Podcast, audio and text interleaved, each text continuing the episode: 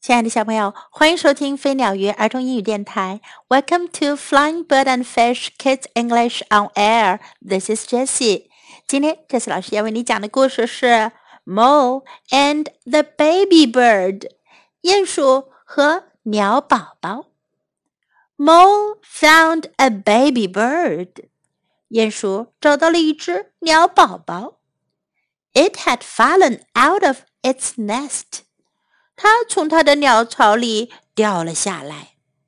Mo waited and waited, but no big bird came to help it.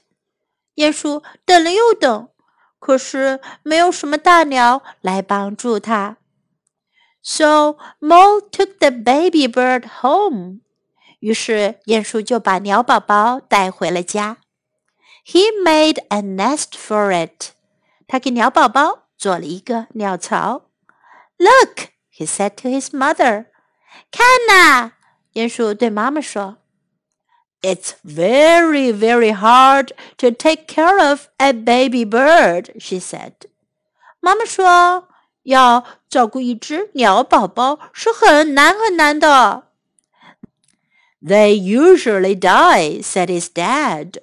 鼹鼠爸爸说。鸟儿们通常会死的。My bird won't die," said Mole. 鼹鼠说：“我的鸟儿不会死的。” His friends helped him find food for the baby. 他的朋友们帮他给鸟宝宝找食物。His mother showed him how to feed it. 他的妈妈教给他怎样喂鸟宝宝。Mole fed it whenever it chirped. 只要鸟宝宝啾啾啾叫起来，鼹鼠就给它喂食物。And the bird didn't die，鸟儿没死。It grew，它长大了。It's my pet bird，said Mo。鼹鼠说：“这是我的宠物鸟。” It's not a pet bird，这不是一只宠物鸟。It's a wild bird，said his mother。 这是一只野鸟，妈妈说。The bird fluttered its wings。鸟儿拍了拍翅膀。Your bird is trying to fly," said his mother. 妈妈说：“你的鸟儿它想要飞呢。” No! cried Mo. It mustn't fly. 鼹鼠叫了起来：“不，它不可以飞。” Mo found some wood and some nails. 鼹鼠找来了一些木材和一些钉子。He borrowed his dad's toolbox. 他借来了爸爸的工具箱。What are you making? asked his dad. 爸爸问：“你在做什么呢？”I'm making a cage for my pet bird," said Mo. 鼹鼠说：“我在给我的宠物鸟做个笼子。” He put his bird into its new cage. 他把鸟儿放进了新笼子里。The bird was sad.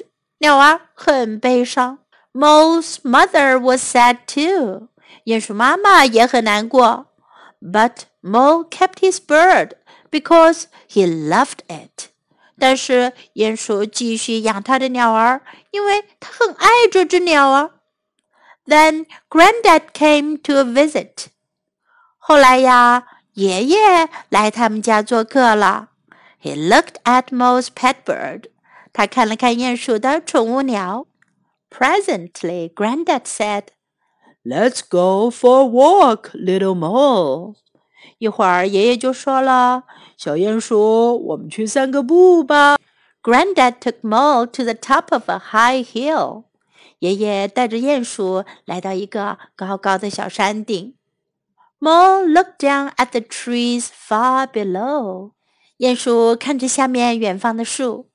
He felt the wild wind trying to lift him.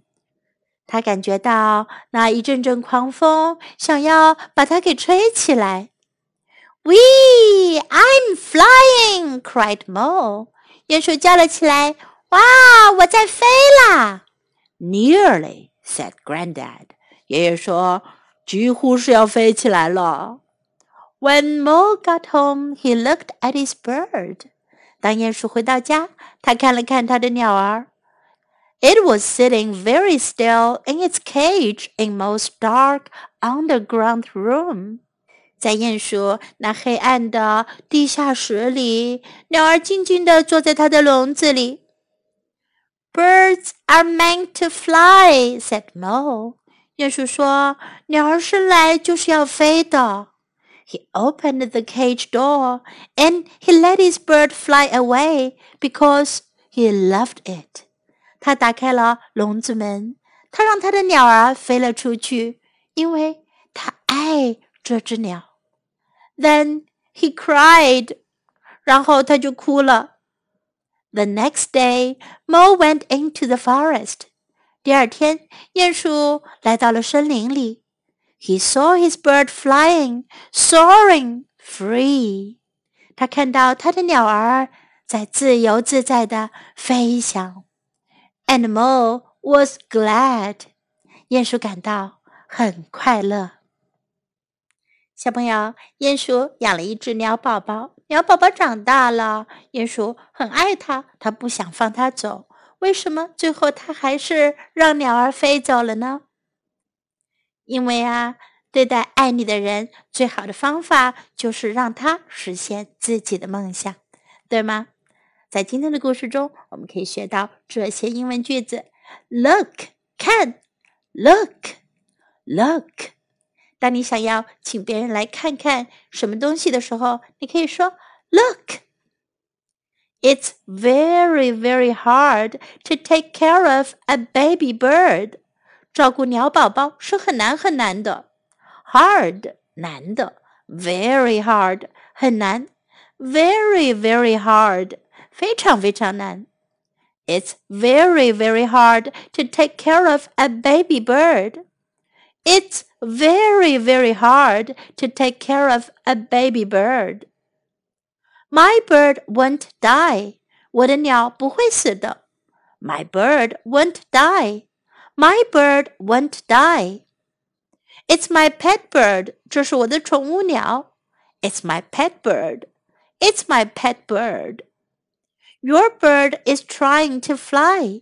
你的鸟儿想要飞。Your bird is trying to fly. Your bird is trying to fly.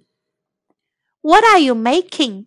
你在做什么？What are you making? What are you making? Let's go for a walk. 我们去散步吧。Let's go for a walk. Let's go for a walk. I'm flying. 我要飞啦。I'm flying. I'm flying. Now let's listen to the story once again. Mole and the baby bird. Mole found a baby bird. It had fallen out of its nest. Mole waited and waited, but no big bird came to help it. So Mole took the baby bird home. He made a nest for it. Look, he said to his mother. It's very, very hard to take care of a baby bird, she said. They usually die, said his dad. My bird won't die, said Mole. His friends helped him find food for the baby. His mother showed him how to feed it. Mole fed it whenever it chirped, and the bird didn't die. It grew. It's my pet bird, said Mole. It's not a pet bird, it's a wild bird, said his mother. The bird fluttered its wings. Your bird is trying to fly, said his mother. No, cried Mole. It mustn't fly. Mole found some wood and some nails. He borrowed his dad's toolbox. What are you making? asked his dad. I'm making a cage for my pet bird, said Mole. He put his bird into its new cage. The bird was sad. Mole's mother was sad too. But Mole kept his bird because he loved it. Then Granddad came to a visit. He looked at Mole's pet bird. Presently, Granddad said, Let's go for a walk, little Mole. Granddad took Mole to the top of a high hill. Mole looked down at the trees far below. He felt the wild wind trying to lift him.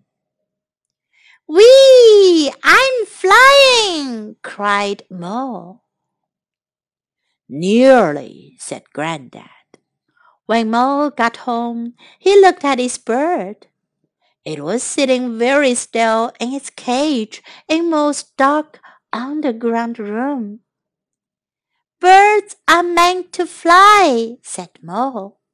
He opened the cage door and he let his bird fly away because he loved it. Then he cried. The next day, Mole went into the forest. He saw his bird flying, soaring, free, and Mole was glad. The end of the story. Thanks for listening. Time to say goodbye.